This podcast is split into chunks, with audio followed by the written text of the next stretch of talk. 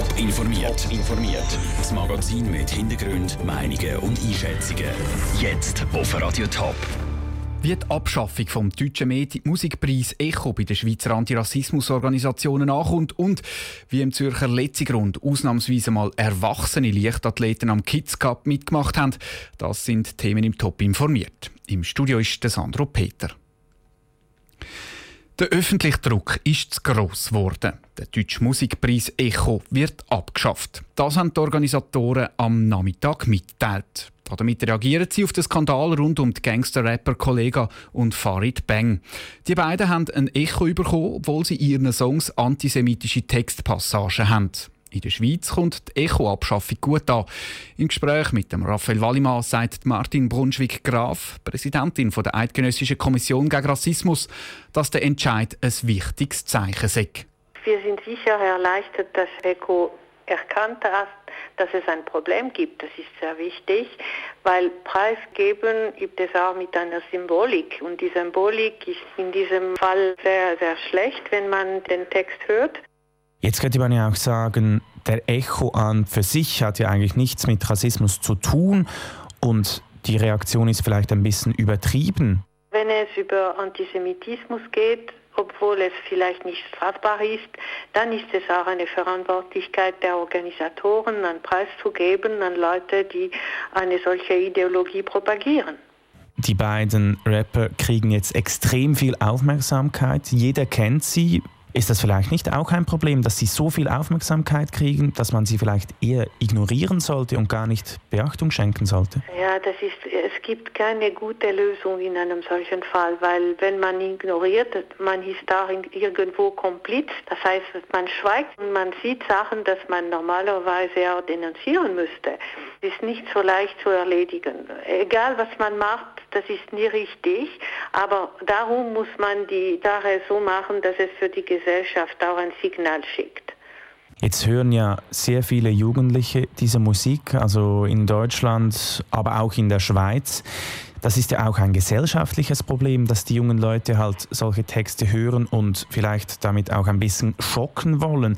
Wie kann man dieses Problem, dieses gesellschaftliche Problem glaube, angehen? Das ist vielleicht eine Möglichkeit für die Schule, von der Geschichte zu sprechen. Das heißt, normalerweise man macht das mit Büchern, aber das wäre auch möglich, wenn man in der Lehre das Kenntnis nimmt, dass in diese Gesänge gibt es solche Sachen und dass man mit der Schüler diskutiert und das wäre eine gute Gelegenheit, von der Vergangenheit zu sprechen und zu erklären, warum es ist nicht vertretbar, was passiert in solchen Gesängen. Martin Brunschwig-Graf im Gespräch mit dem Raphael Wallimann.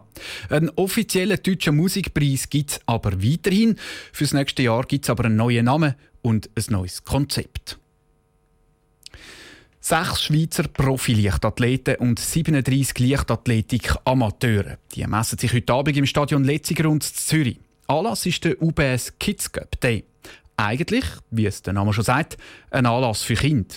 Heute aber mal anders. Stefanie Brändle war dabei. Wie die Profis sind die einzelnen Teammitglieder vorgestellt worden.